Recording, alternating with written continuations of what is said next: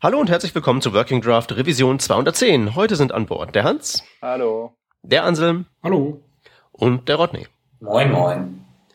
Ich bin der Peter und ich habe den ersten Artikel, den wir zum Thema haben, nicht gelesen, weil ich war nächste, letzte Woche auf Tour und habe fleißig Padawane betankt und habe deswegen überhaupt keine Ahnung, ähm, warum es einen langen Artikel braucht, um irgendwie Webfonts zu laden. Ich dachte, die baut man in Webseiten ein mit Add Fontface und dann geht's. Warum muss man da einen langen Artikel drüber schreiben? Wer weiß das? Der Anselm, glaube ich. Äh, ja, also was heißt, äh, ich weiß das. Ich habe da ein bisschen was drüber gelesen, unter anderem den Artikel auch und äh, durchaus auch eine eigene Meinung dazu. Ähm, in dem besagten Artikel geht es erstmal äh, darum, dass es eben Neuigkeiten gibt, wie man Webfonts am besten laden sollte. Und zwar gibt es ja die ein oder anderen Probleme mit diesem Add Font Face, äh, das du gerade nanntest, Peter, weil man da ja zum Beispiel die ganze Font-Datei über CSS laden muss und äh, deswegen gibt's ja verschiedene andere Methoden, zum Beispiel über JavaScript oder ähm, als Link-Ref in, im Head drin. Ähm, also Add, Add Font Face im CSS ist das Problem, dass halt das CSS dann sozusagen festhängt, bis die, bis die Font-Datei da ist, oder? Genau, richtig. Mhm. Und wenn du dann natürlich die Font-Datei auch noch von irgendeinem anderen Server lädst, äh, dann bist du auch noch von dem Service eben abhängig. Und sollte der ausfallen, dann fällt eben auch dein CSS mit komplett aus. Hm, weil die Anfrage nicht beantwortet wird, es bleibt ewig hängen und die Seite sieht halt. Genau. Ja, man sieht halt nichts, oder? Bei einigen Browsern. Ähm, du siehst äh, erstmal nichts und nach circa 30 Sekunden solltest du dann in jedem Browser irgendwann eine unstyled Webseite bekommen. Was nicht passiert, weil vorher klickt jeder weiter. Genau. ja, äh, deswegen gibt's eben dann diese verschiedenen anderen Varianten, unter anderem mit JavaScript. Ähm, kennt sicher jeder von TypeKit oder so, da wird ja dieses Snippet mit ausgeliefert. Die machen ja im Endeffekt nicht so viel anderes, als dass sie ähm, so einen Link-Tag äh, dann per JavaScript asynchron reinschreiben. Und äh, mittlerweile gibt's da eben ein paar coolere Techniken. Ähm, Was ist denn an der Technik uncool? Also, weil TypeKit benutze ich auch. Bin ich uncool? Natürlich, äh, weil das äh, im Endeffekt trotzdem noch bewirkt, dass äh, Webseiten dann eben teilweise irgendwie zu langsam die Webfonts laden. Und da gibt's eben bessere Methoden und noch viel schnellere Methoden. Ähm, ich finde das persönlich alles auch so ein bisschen fragwürdig, weil wir uns da schon wieder sehr, sehr stark in eine sehr detaillierte Richtung bewegen. Und äh, dann wiederum zum Beispiel, also das ist jetzt nichts, was man einsetzen muss, aber es wird eben immer wieder vorgeschlagen, dass man dann auch noch mit Cookies arbeitet die man dann zum Einsatz bringt, um darin dann irgendwie äh, nochmal Meta-Informationen abzuspeichern. Ähm, pass auf, lass uns mal erstmal, lass mal diese, diese Technik, die jetzt hier vorgeschlagen ist, mal kurz besprechen, weil wie gesagt, ich habe es ja. wirklich nicht ge ganz gepasst gekriegt. Und warum das alles so eine mittelmäßige Idee ist, da bin ich nämlich auch ein bisschen kritisch. Ähm, den Hammer holen wir dann später drauf, später raus. Also das Problem ist einfach, die ähm, Webseiten die, äh, leiden darunter, wenn man Webfonts einbettet auf die normalen Wege. Ähm, unter Verzögerung und nicht sichtbarem Text, der einfach versteckt wird, bis die Font da ist, um den Text direkt richtig zu rendern. Genau, richtig. Okay. So, wie trickst man denn jetzt den Browser aus, damit er das? Ja, ich meine, was ist überhaupt das Endziel? Wo wollen wir denn hin? Ja, äh, im Endeffekt äh, wollen wir dahin, dass es ja eine ähm, Font-Face API oder Font-Events API gibt die demnächst oder was heißt demnächst, äh, die in Zukunft auch in den Browsern landen wird. Und äh, mittlerweile gibt's wohl irgendwie von äh, irgendeinem Entwickler, ähm, gibt es ein Polyfill für diese API, so dass man dann Font Face Observer Skript nehmen kann. Ähm, das äh, funktioniert eben ähnlich wie so ein äh, Mutation Observer, dass es eben im Endeffekt einfach gucken kann ähm, nach der Font, zum Beispiel jetzt Source Sans Pro, wie in dem Artikel beschrieben, Und das soll einfach diese äh, Font überwachen. Und wenn die da ist, dann soll es eben einen äh, Promise zurückgeben und ansonsten ähm, soll es eben einen Fallback kriegen. Das heißt, ich kriege im Endeffekt als Entwickler jetzt endlich auch mal eine API, mit der ich dann irgendwie selber einstellen kann, wie das mit den Fonts so funktionieren soll auf meiner Webseite. Also ich kriege also im Endeffekt selber die Kontrolle darüber, äh, wann die Seite auf den Fallback zurückgreifen kann, soll ob es einen Flash, ob auf Unstyle Text geben soll oder eben nicht und so weiter und so fort. Okay, also ich kann mir dann aussuchen, ob ich jetzt zum Beispiel, ich fange mit Areal an, lade im Hintergrund meine Schrift und wenn die da ist, tausche ich halt einfach die Font Family aus und dann baut es sich kurz um, aber dann ist zumindest lesbarer Text da, bevor die Schriftdatei runtergeladen ist und keine weiße Seite zum Beispiel. Genau, richtig. Okay, oder jede andere Kombination. Ich mache mir einen Ajax-Spinner oder sonst irgendwas. Das kann ich halt dann eben selbst entscheiden. Ja, genau. Also ich kann auch einfach äh, Klassen hinzufügen oder was auch immer. Also welche Technik ich dann nehme und äh, wie ich das Resultat haben möchte, das entscheide ich. Mhm. Ich krieg halt einfach eben diese API, die, auf die ich dann sozusagen zurückgreifen kann, um einfach zu sehen, ist die Font jetzt schon geladen oder wird sie noch geladen aktuell. Mhm. Okay, also das ist jetzt das, ähm, was man haben kann. Also diese Font-Face-APIs, ähm, diese Events, daran wird gearbeitet. Es gibt Polyfills, es gibt diesen Font-Face-Observer und alles ist fein. Oder wie sehe ich das? Äh, ja, also es, das Ganze gibt's halt im Browser noch nicht aktuell. Das heißt, momentan muss ich da wieder auf einen Polyfill zurückgreifen, was natürlich schon wieder so ein bisschen schwierig ist, weil ich dadurch ja im Endeffekt erstmal das Ganze per JavaScript äh, schimmen muss das wiederum ja, geht halt auf die Zeit, die eigentlich schon der Pre-Parser oder Pre-Fetcher nehmen kann, um die Font an sich zu laden und zu fetchen. Von dem her, ähm, in dem Artikel steht drin, dass es eine deutliche Performance-Erhöhung bietet, wenn man das so macht. Ich, ja, glaube das jetzt schon mal, dass das so ist. Allerdings äh, ist zum Beispiel hier halt immer auch die Rede von irgendwie 3G und Wi-Fi-Connections. Ähm, also inwiefern das jetzt wirklich auf äh, Real-Tests zutrifft und nicht nur auf irgendwelche Connection-Emulatoren, weiß ich nicht. Zumal ich eben diese ganzen Non-Standard-Lösungen dann irgendwie so ein bisschen hacky finde und ich weiß nicht, also wenn jetzt so eine Seite einfach dann in fünf Jahren noch online ist, ähm, frage ich mich halt, ob dann nicht plötzlich sich dieser ganze Spieß umdreht und ich nicht äh, eine deutlich langsamere Seite habe, als wenn ich es ganz normal gemacht hätte, weil die Browser einfach mittlerweile besser sind und äh, vielleicht einfach dieser Polyfill das Ganze jetzt dann ausbremst. Genau, das ist nämlich auch mein Verdacht. Das ist nämlich tatsächlich ein, eigentlich ein Hack und ähm, ein Browser-Bug, den es zu beheben gibt. Und ich weiß jetzt nicht wirklich, ob das die richtige Lösung ist, da mittels JavaScript unser einem die Arbeit aufzubürden, irgendwie zu, dafür zu sorgen, dass eine Schriftdatei irgendwie zügig geladen wird. Eben, also ich sehe das auch, es geht ja um Styling im Endeffekt. Warum müssen wir jetzt Styling, äh, bloß weil da ein Request irgendwo stattfindet, ähm, ja, so, so kompliziert, äh, sag ich mal, da drum herum arbeiten?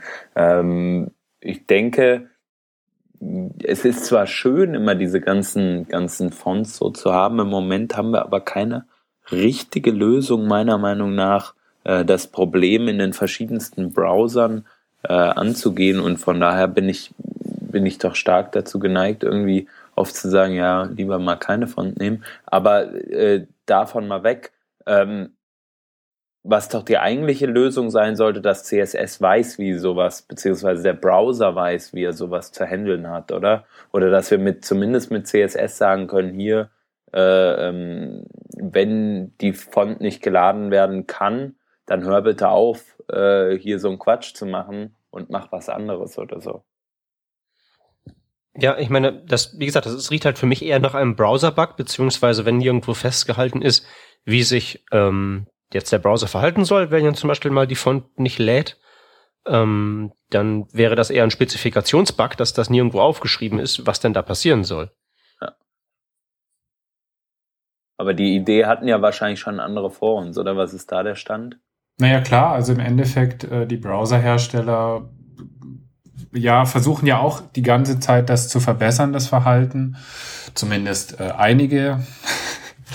äh, WebKit zum Beispiel ist halt da im Namen von Safari noch ganz hinten dran. Die haben da einfach sich gar nicht drum gekümmert, während Chrome zum Beispiel da irgendwie alle zwei, drei Versionen wieder neue Sachen ausprobiert und äh, irgendwie so schwankt zwischen, hey, nach 10 Sekunden machen wir ein Timeout, nach 30 Sekunden, dann basieren wir das Ganze noch auf der Verbindungsgeschwindigkeit und so weiter und so fort.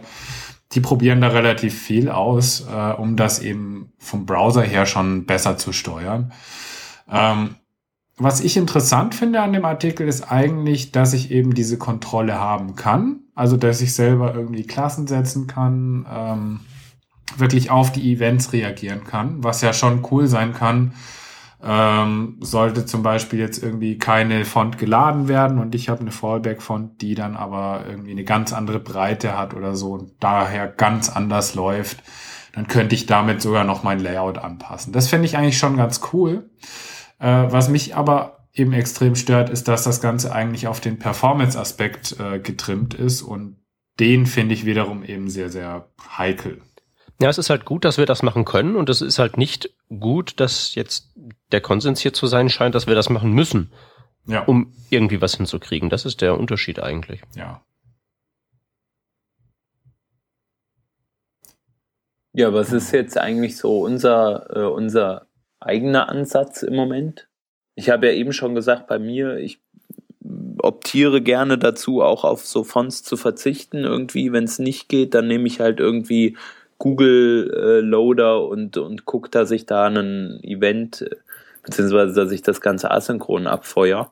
Mhm. Äh, so dass ich äh, auf jeden Fall erstmal die Standardschrift bekomme und dann hinten raus, mhm. ähm, wenn die andere Schrift geladen ist, eine andere Schrift und den Flash of Uns, nee, wie heißt Flash of? Unstyled Text. Heißt Unstyled Text? Okay. Mhm.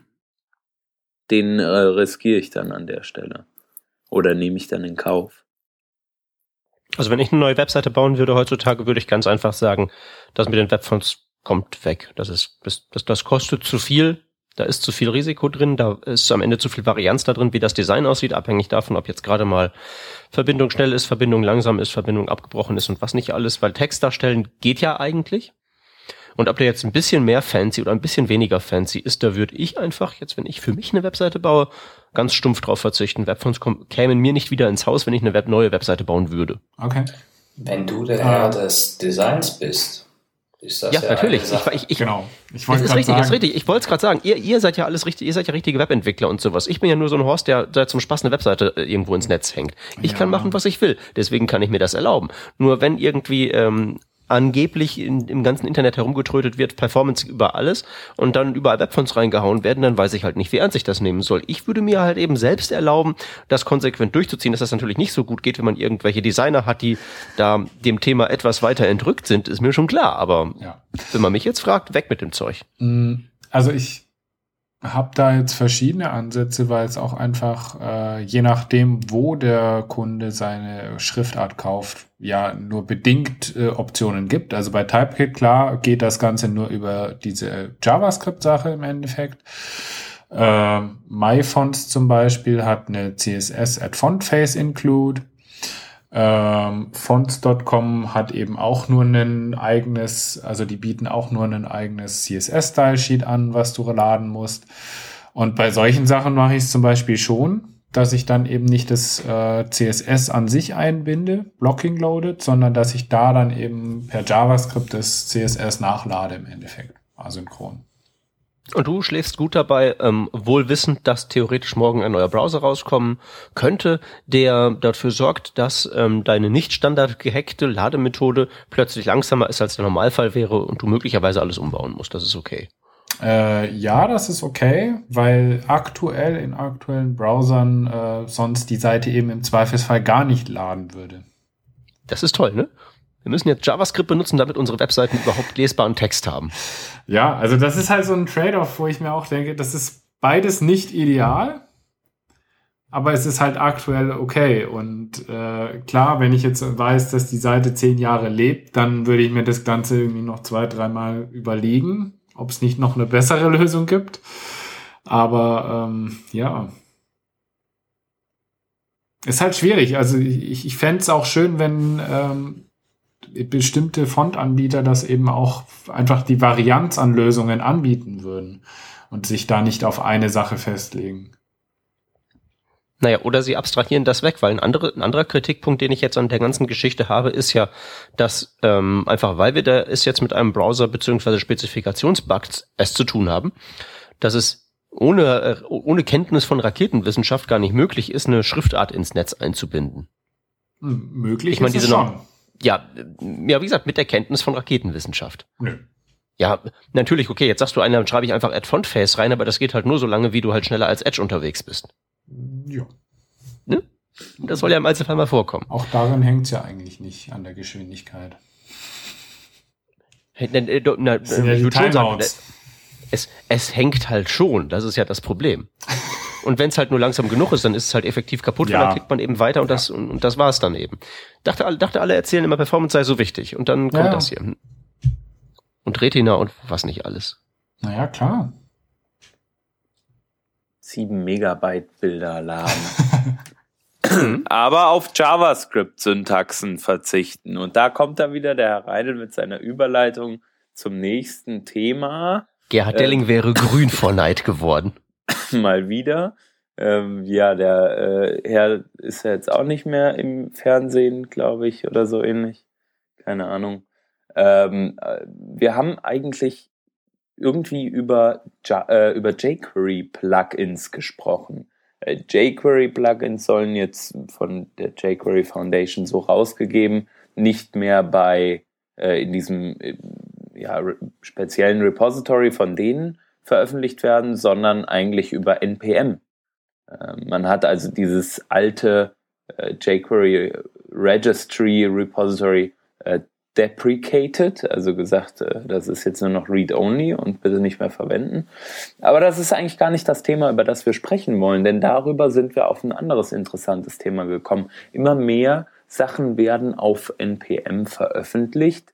Ähm, und wie liefern wir das Ganze eigentlich aus, war so ein bisschen so äh, unsere initiale Frage. Äh, zum Beispiel, wenn man jetzt mal sagt, man schreibt sein, sein Standardmodul in CommonJS, äh, wie transpiliert man das eigentlich oder wohin kompiliert man eigentlich, um es dann später äh, als, als produktive Version zu veröffentlichen und was müssen wir da eigentlich alles in unser JavaScript schreiben und so. Und ähm, dann sind wir auf das Thema gekommen, hey, äh, wie sieht das eigentlich gerade aus? Verwenden wir noch AMD, verwenden wir CommonJS oder haben wir eigentlich globale äh, Variablen oder haben wir einen globalen Namespace, in den wir unsere Module reinpushen? Und Module war so der, der, der Aufhänger zu sagen, wir sprechen auch mal über ES6-Module. Also der Peter ist ja da immer als Vorreiter ganz stark unterwegs. Hm, Rodney, ihr habt ja ein Riesenprojekt, glaube ich, mit, mit äh, Require.js, AMD. Hm, von daher wäre es wäre es eigentlich mal interessant, so drüber zu sprechen, was ist das eigentlich alles und, und wohin geht die Reise äh, mit so Modulen mh, hm, im JavaScript-Kontext. Und ich kann ja mal aus, aus meiner Erfahrung berichten, also ich habe äh, in einem großen Projekt, über das ich auch schon öfter berichtet habe, äh, haben wir Require.js verwendet, genau wie ihr das macht, Rodney, du wirst da sicher gleich noch ein bisschen was zu erzählen. Und ich, ich habe festgestellt, dass Dependency Management mit Require.js funktioniert schon sehr gut. Man läuft in andere Probleme, wie zum Beispiel, wie kann ich meine JavaScripte aufteilen, wenn ich einen, einen, äh, einen Compiler, also einen, einen ja, automatisierten Minimierungsprozess, ähm, nämlich mit RJS hinten dran baue. Äh, und ja, solche, solche Problematiken. Ähm, eigentlich ist ja, wenn man Require beziehungsweise dieses RJS-Modul verwendet, Require.js nur etwas, was man im Development Mode sozusagen benutzt. Und im Production Mode hat man ja einfach fertiges JavaScript, das einfach eine Datei ist. Ähm, Im Node.js-Kontext dann mit den, mit den, mit CommonJS und so weiter und so fort. Und jetzt neuerdings diese ganze äh, ES6 ähm, Module-Thematik, die ich persönlich sehr, sehr interessant finde und was ich auch denke, so irgendwie früher oder später der einzige Weg sein wird, denn es soll ja alles vereinen. Deswegen hat man es ja entwickelt. Äh, meint ihr auch, dass das wird so sein oder eher nicht? Wird lange dauern, wird er aber enden. Warum lange also, dauern? Was, wieso meinst du das? Ähm, das meine ich deshalb, weil diese Modulgeschichte dreiteilig ist. Ähm, die besteht aus der Syntax, ähm, also eigentlich ist sie vierteilig, also der, der Problembereich ist vierteilig. Also einmal Syntax müssen die Browser können, die müssen erstmal diese JavaScript-Files Files verarbeiten können. Dann gibt's eine Modul-Loader-API, die so ähnlich ist wie so ein Require-Call von Require.js, wo man sagen kann, lad mir A, B und C und wenn du fertig bist, triggere diesen Callback, damit ich sagen kann, okay, jetzt kann ich loslegen. Ähm, dann brauchst du ein neues HTML-Element, um das auch in Webseiten so als Inline-Skript einbauen zu können. Ähm, das Module-Tag wird dann sozusagen Script-Tag 2.0 werden. Ähm, und die vierte Komponente, die denke ich mal, die ist die am schwierigsten darauf, ein, darauf gerade zu biegen ist, sind die Webentwickler. Wir hatten ja zufälligerweise gerade so bei der Themenvorauswahl ähm, über eine JavaScript-Library gesprochen und haben da so ein bisschen Code-Kritik äh, betrieben und waren völlig entsetzt festzustellen, dass besagte Person ihre Library ähm, weder als AMD-Modul noch als CommonJS-Modul bereitstellt, sondern einfach so ähm, Variablen in den globalen Namensraum reinkloppt. Ihr erinnert euch. Nein, nicht mal das. Das Schlimme war, äh, um da drauf einzugehen, ja eigentlich, dass die Initialisierung automatisiert stattfand und man keinerlei Kontrolle darüber hatte, auch keine globalen Variablen die man anfassen konnte. Es gab nur eine anonyme Funktion, die nichts exportierte. Mhm. Also noch nicht mal, noch nicht, noch nicht mal der Versuch eines Moduls. Richtig. So. Und wenn wir erstmal auf dem Stand sind, dass überhaupt sozusagen im, im, im, im Webentwicklerkopf nicht notwendigerweise das Konzept Modul vorhanden ist, dann weiß ich nicht, ob es wichtig ist, darüber zu reden, dass wir da jetzt irgendeine Technologie kriegen, die im Browser drin ist, oder dass man das mit AMD hinhackt, oder indem man, äh, keine Ahnung, Browserify auf CommonJS loslässt. Das größte Problem sitzt mal wieder vom Monitor, wie das immer so der Fall ist. Und dann kommt ja noch hinzu, selbst wenn wir jetzt dann irgendwann in die, in die Köpfe von allen hineinkriegen, dass es Module gibt, müssen die sich alle irgendwann tatsächlich darauf einigen, dass das ähm, vielleicht mit ECMAScript 6 der beste Weg ist, man weiß es ja noch gar nicht, und dann müssen die ganzen Legacy-Projekte aussterben und so weiter und so weiter. Also sowohl CommonJS als auch ähm, Require.js werden meiner Meinung nach uns ähm, noch sehr, sehr lange erhalten bleiben, ähm, auf die eine oder andere Weise. Und dann vielleicht werden so nach und nach diese ECMAScript 6 Module tatsächlich in der Realität ankommen. Was natürlich sein kann, ist, dass man die wirklich vorher schon nutzt, indem man diese Syntax schreibt und die kompiliert nach AMD oder nach CommonJS. Mhm. Was sogar meiner Meinung nach ähm, ein sinnvoller Schritt ist, den man in bestimmten Fällen heute schon gehen sollte, beziehungsweise das ist eine Voraussetzung, um einen wichtigen Schritt zu gehen, der eigentlich nötig wäre, um heutzutage vernünftige Frontend-MVC-Apps zu bauen, was noch gar nicht passiert. Aber wenn es eines Tages passieren sollte, brauchen wir diesen Transpiler-Krempel, falls ihr mir folgen könnt. Ja, also so von der Geschwindigkeit her, eigentlich sehe ich das auch so ein bisschen so wie du, von ähm, dass, dass man relativ schnell dazu übergehen wird, eigentlich äh, die, die Transpiler dafür zu nutzen, ähm, den Code schon future-proof zu schreiben sozusagen, aber halt immer noch rückwärtskompatibel kompilieren muss. Und ich glaube, da werden wir relativ schnell sein. Denn, ähm, Aber pass auf, meinst du wirklich, dass wir dann in der Breite schnell sein werden? Ich bin mir nicht nein, so sicher, nein. ob jetzt wirklich so trans transpilieren für Otto-Normalverbraucher wirklich so gang und gäbe ist. Also, werte Hörerschaft, korrigiert mich in den Kommentaren, wenn ich Blödsinn rede, aber machen das wirklich so viele in ihren Produktivprojekten gewohnheitsmäßig? Noch nicht, aber oh. wie viele Leute haben, als Require.js rauskam, gleich Require.js genutzt? Klar, ein paar, die Early Adopters, aber fünf. irgendwann fünf. Vielleicht fünf. äh, vielleicht waren es dann, vielleicht waren es dann irgendwann mal 53 und irgendwann 530. Whatever. Was ich sagen will, ist einfach nur, ich glaube, es braucht eine gewisse Zeit. Die Leute ähm, finden sich da rein. Und wenn man sich jetzt mal anguckt, wie viele Leute wirklich Require.js nutzen, ähm, dann würde ich sagen, sind das doch einige oder auch äh, sage ich mal jetzt hier, ähm, wie heißt das andere, CoffeeScript, ja. Da gibt's ja auch dann die beiden Lager natürlich, aber wenn man mal guckt, ähm, wie CoffeeScript adaptiert wurde von der Community und auch wie stark ähm, die, die, das Feedback von CoffeeScript in JavaScript eingeflossen ist, jetzt mit ECMAScript 6 ähm, verschiedenste äh, Ideen, äh, die, da, die da übernommen wurden, ähm, dann kann man doch eigentlich sagen, dass es eine Masse gibt, die das adaptiert. Aber ja, ich glaube, du hast völlig recht. Es sind, es werden nicht, es wird nicht das Gros der Entwickler sein, nämlich die, die wir nie äh, von denen wir nie irgendwas hören, sozusagen. Ne? Also ich wollte gerade sagen, das ist ein bisschen so ein Filterblasenproblem, auch dass du glaubst, dass es eine nennenswerte CoffeeScript-Nutzerschaft geben würde. Ähm, also ich trete regelmäßig, treffe regelmäßig auf Padawan, die sagen, ja, kloppe ich halt eben ans Seitenende 20 Script-Tags hin. Geht. Genau. Ja, da, genau, eben, das sind nämlich die Leute, von denen wir nicht so viel mitbekommen. Das meine ich nämlich. Du hast völlig recht eigentlich. Wir leben halt in unserer kleinen Blase, aber in dieser kleinen Blase da werden die Leute, glaube ich, ganz schön, ganz schön stark darauf anspringen und das adaptieren. Natürlich, bis wir davon ausgehen können, sag ich mal, wie die meisten schreiben jetzt keine Tabellenlayouts mehr heutzutage, sondern verwenden CSS dafür. Ähm, da würde ich sagen, bis wir zu, an dieser Stelle sind, dass wir sagen, die meisten schreiben kein, keine globalen äh, äh Variablen mehr, sondern verwenden ES6-Module ja, gut, da treffen wir uns in zehn Jahren wieder und trinken gemütlich ein Bierchen. Aber so weit brauchst du doch gar nicht gehen. Ich ziehe jetzt mal wieder die Enterprise-Karte. Es tut mir leid. Bitte. Aber ich, ich sehe mich nicht, ich sehe unser Team nicht äh, in, in naher Zukunft. Und damit meine ich ein Jahr äh, irgendwas von unserem Kram auf ES6-Module umzustellen. Wir haben eine funktionierende, äh, auf AMD und Require.js basierende Infrastruktur, multiple Apps, geteilte Module, äh, das läuft. Das läuft nicht unbedingt geil, das will ich ja gar nicht schönreden, aber es läuft. Äh, mhm. Wir könnten genauso gut Browserify äh, benutzt haben, dass die Situation wäre dieselbe der Kram läuft ausreichend schön oder ausreichend, von schön brauchen wir nicht reden.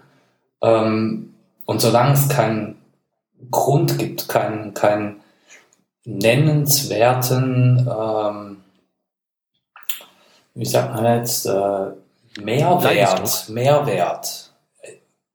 Ja, Leidensdruck, das wäre das, das nächste. Aber bleiben wir mal bei Mehrwert. Solange der Mehrwert nicht äh, da ist, auf ES6-Module umzusteigen, werde ich das in unserem Team nicht sehen.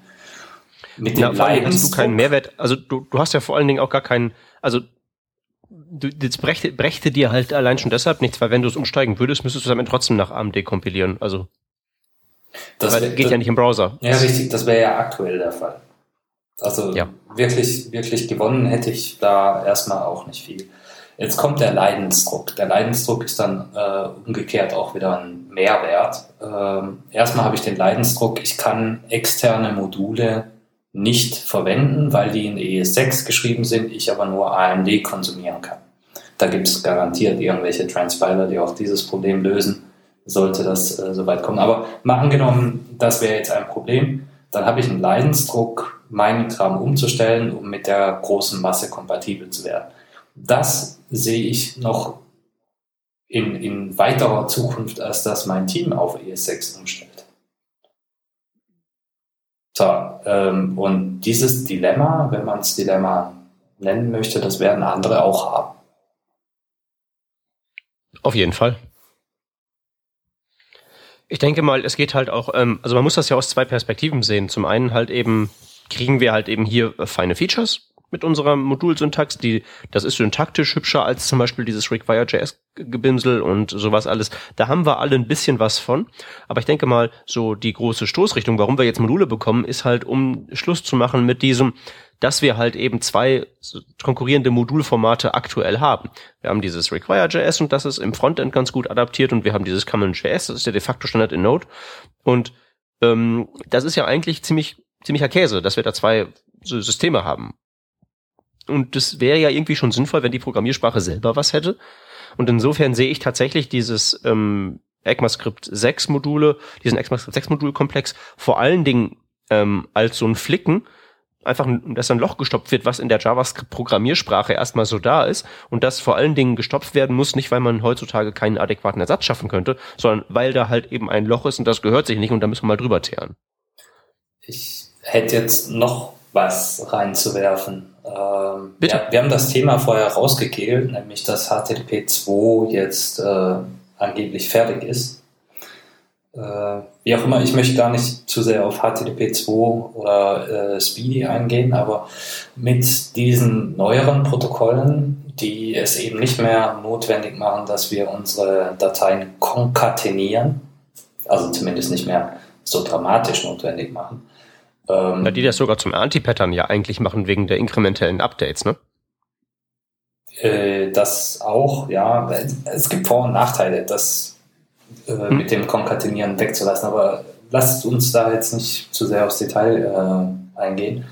Der, der Punkt ist, mit diesen neuen Protokollen und einer irgendwann äh, im Browser zur Verfügung stehenden äh, Module Loader Implementierung wird es äh, diese wird es nochmal einen, einen, einen Umschwung geben. Ne? Nochmal irgendwann so ein, ah, jetzt können wir Jetzt können wir den Kram tatsächlich geil nutzen. Wir brauchen nicht mehr konkatenieren, das heißt sowas wie der Require Optimizer ist äh, hinfällig, auch Browserify ist äh, hinfällig, weil also dass dieses Anti-Pattern äh, wird dann zum Problem werden. Ne? Irgendwann äh, schreien, schreien sie darüber genauso laut wie über komische Fonts, weil Performance ist ja alles.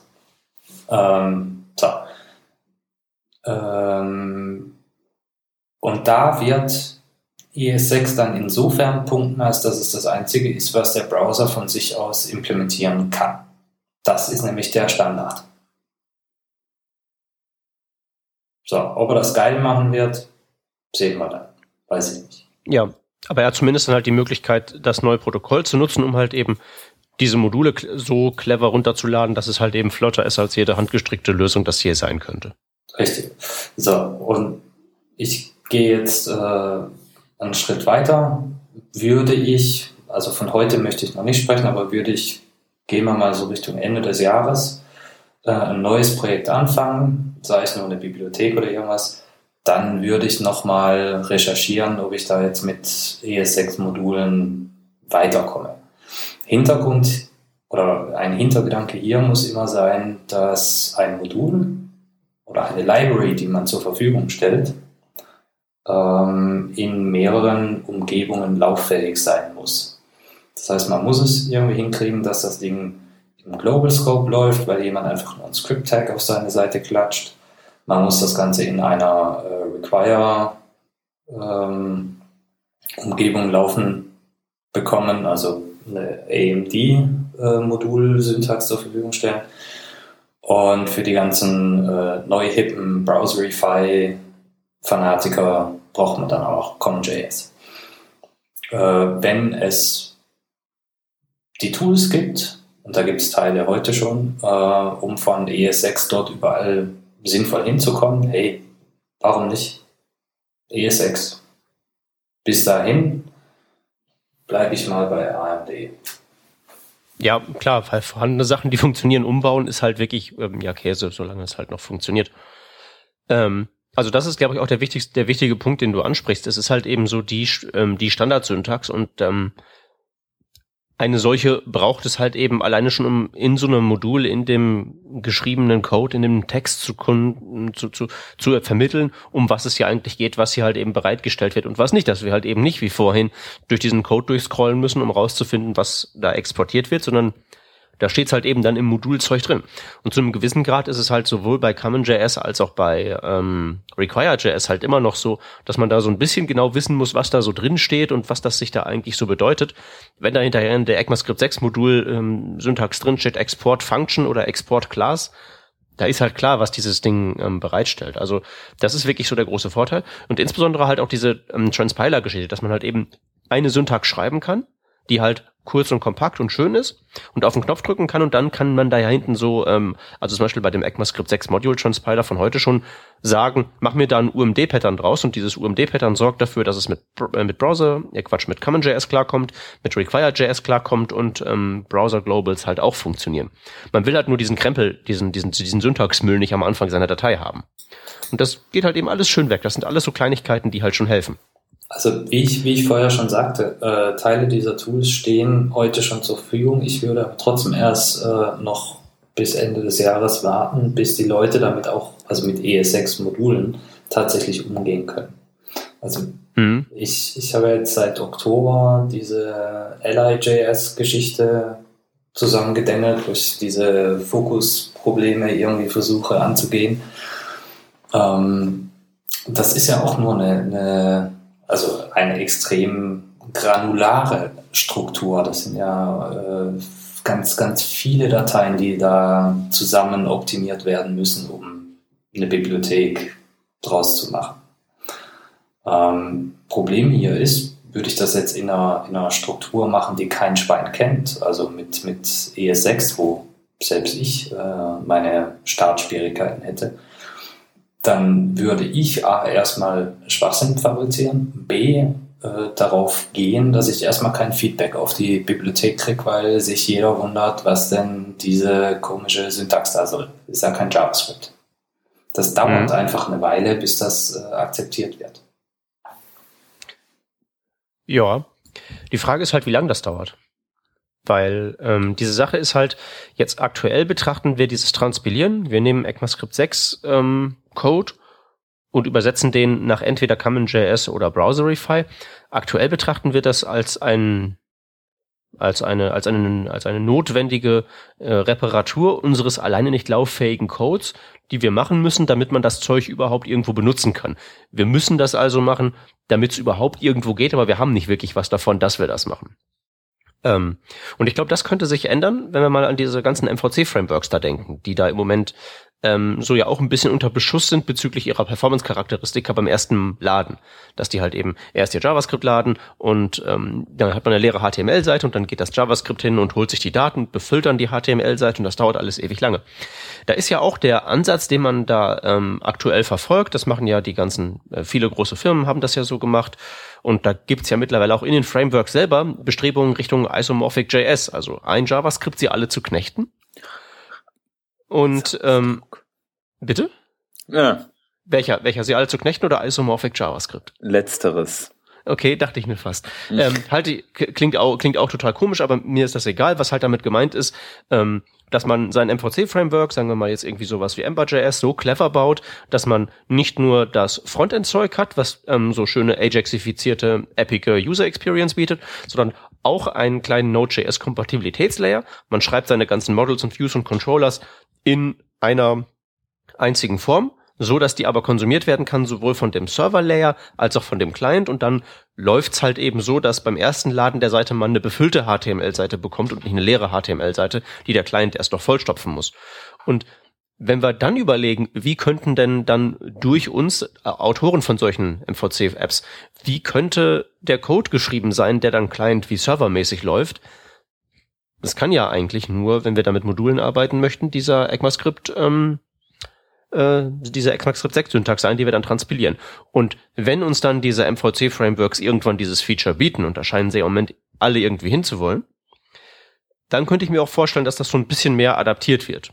Und das könnte so ein bisschen, könnte ich mir vorstellen, so der Zünder sein, der dann da die Sache ins Rollen bringt, dass mehr Entwickler sich mit ECMAScript 6 Modulen und mit den Transpilern befassen wenn sie sich dann um Performance kümmern, was ja halt eben auch so eine zweifelhafte Sache ist.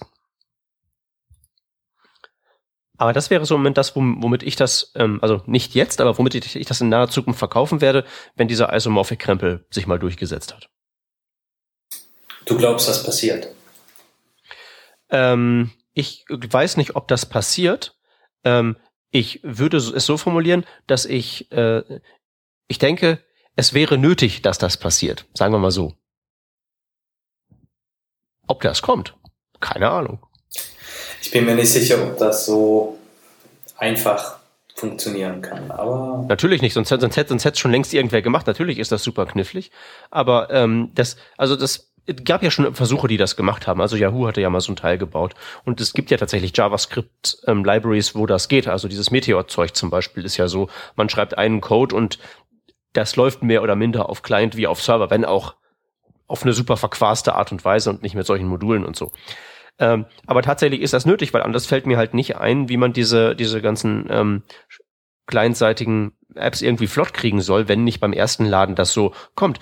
Und darüber hinaus ist es ja so, dass es ja genug ähm, Beispiele gibt von Webseiten, die das halt schon machen. Also wenn wir uns sowas angucken wie Airbnb, das ist halt ähm, mit Backbone gestrickt, aber hat halt eben auch so eine Komponente, die das halt eben ähm, beim ersten Laden der Seite befüllt ausliefert. Das heißt irgendwie äh, Render, also Render ohne E mit dem letzten. Die, die Dinger gibt's ja auch schon und die BBC hat das irgendwie am Start und und äh, hier ja, ja, Twitter ja, macht das ja, auch und so. Aber dass das nicht einfach ist, merkt man ja nur daran, dass es wirklich halt nur die ganz ganz fetten Dickschiffe sind, die das machen. Aber wenn man das irgendwie mal in ein Framework einbaut und das irgendwie einigermaßen intelligent angeht, glaube ich schon, dass das klappen könnte. Es ist halt nicht einfach, aber ich habe da schon Vertrauen, dass das geht. Die Frage ist halt, ob das irgendwer haben will. Das ist doch aber jetzt genau der Punkt. Du hast bisher nur äh, Applikationen, Webseiten, was auch immer, Teams, Firmen, Unternehmen genannt, die äh, echt dicke Schiffe sind.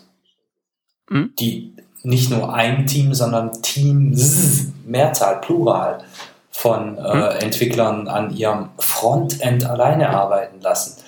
Äh, das ist nicht die Masse. Ne? Das sind die paar wenigen äh, hochfrequentierten Seiten, aber das ist nicht die Masse des Webs. Und was ich Absolut. vorher meinte mit, meinst du denn, das wird passieren? Äh, das ist alles nicht so trivial, sind die ganzen anderen, die anderen 80 Prozent äh, der Webseiten, die, die von irgendwelchen dahergelaufenen Agenturen verbrochen werden. Schnell hinrotzen, äh, Kunde abkassieren und nie wieder was davon hören. Das wird Stopp, halt Moment, passieren. Einspruch, Einspruch. Einspruch, euer Ehren, das sind Webseiten, die haben das Problem nicht. Ich rede von irgendwie fetten MVC-Framework-Apps, äh, so, was du heute mit Angular und so baust. Genau. Und Webseiten haben das Problem ja gar nicht. Werden ja auch keine Webseiten mit Angular gebaut. Ähm, wenn, wenn, wenn ein, also ja, jetzt ist es ja. aber echt schon ein bisschen gemein, weil wir jetzt ja. wirklich so in, auf, auf der Müllhalde schon graben. Aber jetzt so in einem einige, in einem, in einem Fall, wo alle beteiligten Parteien ungefähr eine Ahnung davon haben, was sie tun, dann wird ja wahrscheinlich Angular eher eingesetzt werden für eine, für, für eine, für was Epiges, oder? Ja, aber we weißt du, die Leute, die verstehen, was sie da tun, die haben äh, viele dieser Probleme nicht oder die haben die Probleme auf einer anderen Ebene und äh, suchen andere Lösungen dafür. Aber denen ist das nicht so fremd. Ne? Modularisierung, das ist überhaupt kein Thema, das ist Standard, das wird vorausgesetzt. Äh, ob das jetzt AMD oder äh, CommonJS oder ES6 ist, ist da eine ähnlich qualifizierte Diskussion, aus meiner Perspektive, Entschuldigung, wie äh, nehme ich Tabs oder Spaces, Semikolons oder nicht? Ja, ja, ähm, ich dachte, du meinst jetzt ob, bezüglich, ob das passieren wird, die Geschichte mit dem, ähm, mit dem Isomorphic-Gepinsel. Naja, das ist, du hast schon recht, es wird ein paar äh, wenige große, Entschuldigung, wenn ich das Wort jetzt nutze, Player geben, äh, die das, die das machen, die das vorantreiben. Aber die große Masse wird das nicht in gebacken kriegen. Aber pass auf, wenn das in, der, wenn das in das entsprechende Framework fest eingebaut wird, also Ember schraubt ja an sowas herum. Und die in ihrer Dokumentation, Dokumentation sagen, hier, das ist der Way to go, so sollte man das machen. Meinst du nicht, dass wir dann zumindest äh, ähm, mehr als die absoluten Dickschiffe dazu kriegen? Also ich glaube, wenn es halt irgendwie, wenn es halt irgendwie auch so oder? ist, dass das halt irgendwie Nee, es ist schon, Rodney hat schon recht, das sind halt wirklich die krassesten Dicksschiffe von allen. Also ich habe da so eine Linkliste mit zusammengestellt für meine Padawane, die mhm. ich da letzte Woche auch über MVC aufgeklärt habe und dass ich denen gesagt habe, halt eben hier performt schlecht und so sollte man es machen. Also das sind halt wirklich, das ist halt wirklich so Airbnb, Twitter, BBC, wie Rodney schon sagte. Aber es ist halt im Moment. Gibt so es denn nicht mit Ember einfach schon diese die Möglichkeit, äh, das zu tun? Ja. Daran arbeiten sie jetzt gerade. Das also ist so das nächste große nicht, Ding, an dem sie schrauben. Gar nicht, das ist noch gar nicht veröffentlicht. Soweit ich weiß nicht, nee. Okay. Es gibt halt auch schon diese, diese, diese diversen Libraries. Wie gesagt, das Teil von Airbnb ja. zum Beispiel ist Open Source. Ja. Nur, es ist halt immer noch nicht so, dass das halt irgendwie so out of the box da drin wäre. Wenn das halt mhm. so in Backbone drin wäre und in der Backbone-Dokumentation drin stünde. Ähm, das ist, das ist unser Node-Modul. Das solltest du so und so da reinfüttern. Mhm. Es ist halt im Moment einfach nur zu, in einer Art und Weise kompliziert und Neuland und alles. Ähm, das Stand der Dinge heute, das halt eben wirklich nur zu leisten ist, wenn man da richtig viel Manpower reintaut. Und auch das lohnt sich halt aktuell nur, wenn der Leidensdruck entsprechend groß ist. Also wenn du halt eben Airbnb bist und so von Requests überfüllt bist und du halt eben wirklich dann auch da die das da raus optimieren willst, dieses erste Laden und so. Mhm. Aber wenn es halt nur leicht genug ist, wenn das halt wirklich so auf, Frame, auf Framework-Level eingebacken wird, dass das wirklich fluppt, dann sehe ich zumindest mal, dass das so die Situation ist, wo man, wenn man sich als halbwegs ernstzunehmend betrachtet, das ist, wie man es macht. Und wenn wir dann dahin kommen, und wir bis dahin nicht sowieso es soweit haben, dass alle Umgebungen, sprich Browser und Node.js nativ ECMAScript 6 sprechen, dann ist diese Transpiliergeschichte ja ganz hübsch. Hat man nämlich eine Syntax, die man schreibt, drückt auf den Knopf, da geht's auf ähm, in die Serverkomponente, da geht's in die Client-Komponente, läuft fertig. Jetzt sind wir dann beim, beim nächsten Problem dieser 80% Geschichten. Uh, disconnected Frontend from Backend from Sysadministration Teams. Ja, das funktioniert bei diesen Dickschiffen auch wieder relativ cool, weil die Leute tatsächlich äh, zusammenarbeiten. Man macht da einen großen Hype draus, wie geil alle miteinander zusammenarbeiten können. Das passiert bei Otto normale Unternehmen halt leider auch nicht. Zumindest mhm. nicht so, wie es passieren müsste, um das als Selbstverständlichkeit äh, zum Funktionieren zu bringen. Also da, ich glaube, da haben, haben die Mehrzahl der im Web tätigen Unternehmen noch einen sehr steinigen Weg vor sich.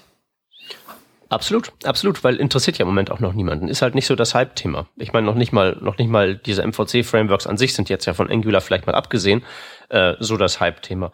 Ähm, aber ich denke halt nur, wenn das halt eben, wie gesagt, in diese Dinger eingebacken wird und halt eben als der ähm, Weg ähm, propagiert wird, mit dem das gemacht werden muss, dann kann sich da schon einiges ändern. Dass wir im Moment ähm, maximal weit von entfernt sind, ist überhaupt keine Frage. Nur ich würde halt eben nicht völlig ähm, völlig ausschließen, dass das eventuell was werden könnte. Wird halt eben ewig lange dauern. Das ist das Ding. Aber machen sollte man es ja eigentlich schon, wenn es irgendwie, wenn es irgendwie leistbar ist. Also ich widerspreche dem Aber, nicht. Ne? Äh, wenn irgendwas nee, nee, ist mir schon klar. Ich widerspreche dir ja auch nicht. ist, dann nimmt das schon Fahrt auf, aber das dauert. Ja, und das muss halt vor allen Dingen auch beworben werden. Im Moment ist es halt so, also ne, das Ding ist halt, wenn ich zum Beispiel da jetzt über diese MVC-Frameworks referiere und dann so React und dann erzählen sie mir alle, oh, das ist so super schnell wegen diesem virtuellen DOM-Gebimsel und so. Aber eigentlich ist ja das Feature, dass, dass durch diese komplette DOM-Abstraktion so Sachen wie eben der Einsatz auf dem Server, sprich ich generiere einen String, halt eben machbar ist.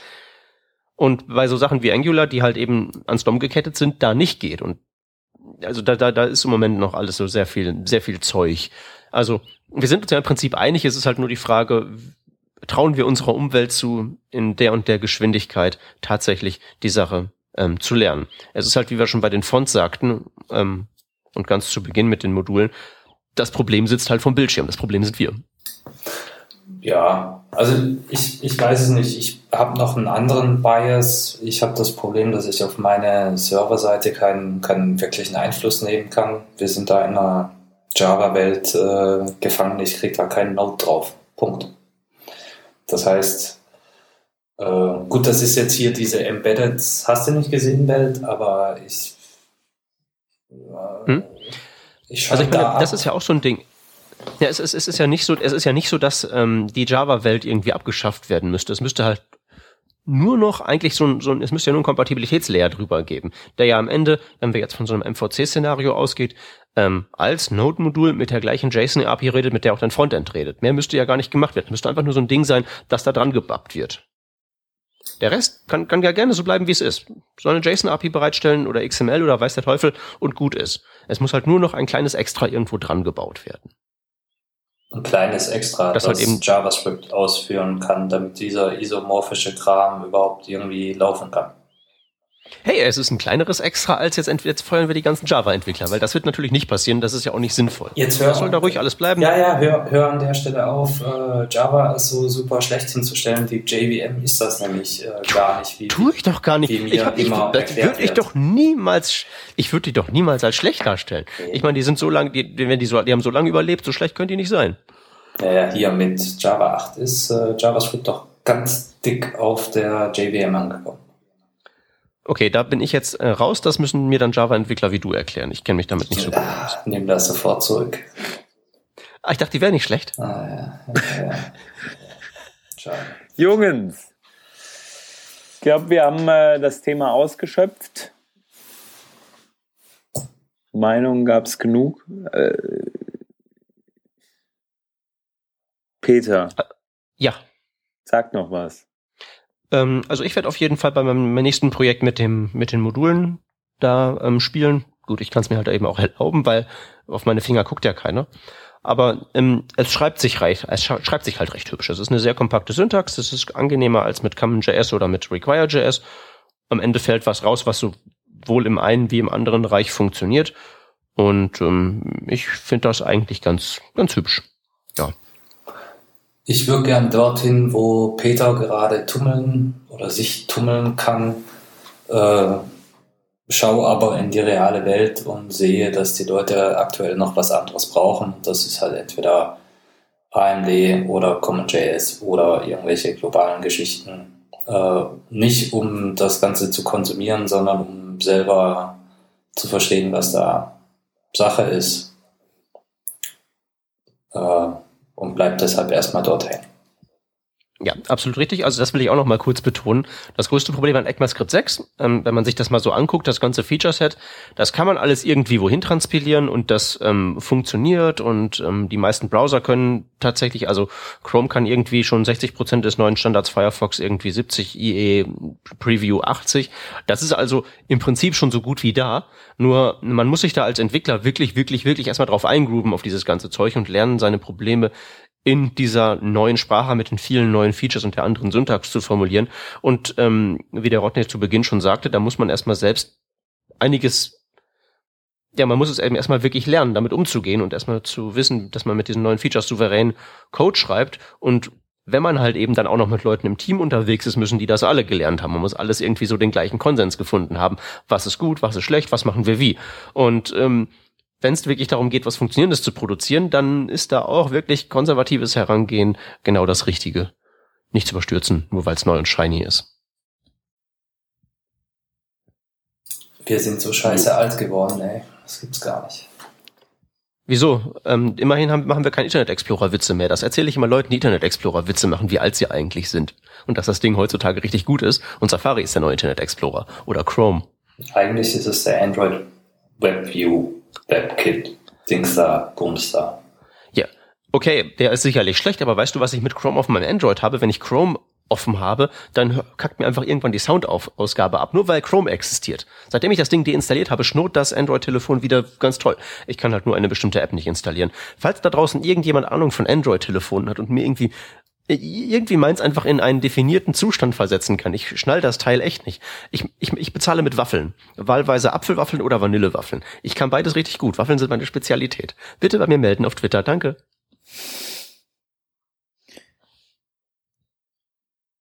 Wir haben noch einen schönen Link, äh, den wir verlautbaren wollen zum Abschluss dieser tollen Sendung.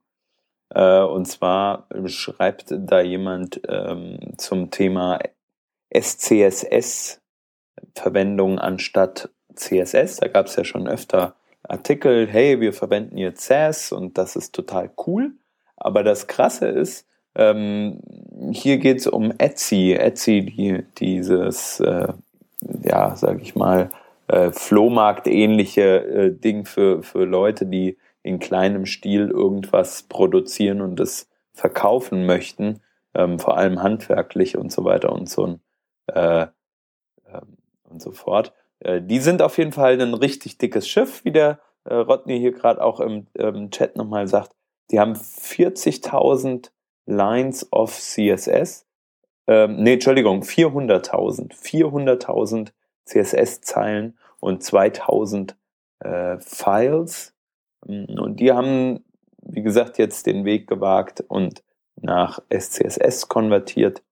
Äh, und äh, das Interessante dabei ist der Weg, den sie da beschritten haben. Sie haben nämlich gesagt, hey, wir bauen uns unseren CSS-Code, wie wir das gewohnt sind, und dann bauen wir den, den äh, ja, benennen wir alle Files erstmal um und äh, machen so ein paar klitzekleine Änderungen äh, in zum Beispiel Nesting oder so eventuell äh, in äh, unseren CSS-Files ähm, und haben dann SCSS und das, da bauen wir dann erstmal ein neues CSS draus und das alte ähm, erzeugte CSS vergleichen wir jetzt mal mit dem neuen erzeugten CSS. Und da haben sie sich halt ein Tool äh, zur Hilfe genommen, das dann ein AST, also so, ein, so eine Art Baumrepräsentation von dem, was äh, in CSS geschrieben wurde, äh, erstellt. Und dann vergleichen sie das alte mit dem mit der neuen Geschichte. Und das ist wirklich interessant, äh, was die beschreiben. Ähm, Gerade auf diese Größe äh, skaliert zu gucken, was was funktioniert, wie kann man äh, bei so viel Zeilen Code eigentlich den äh, den Switch machen und nicht eventuell einfach nur drei Files umbenennen, sondern halt eben mal über 2000. Wen das noch näher interessiert, der kann sich da äh, gerne mal einlesen mit einem schönen langen Artikel, den wir verlinken werden. Ja, und somit sind wir am Ende angelangt. Jo, dann würde ich sagen, wir danken fürs Zuhören. Richtig, und wünschen eine tolle Woche. Genau, bis zum nächsten Mal. Tschüssi. Wieder. Ciao, ciao.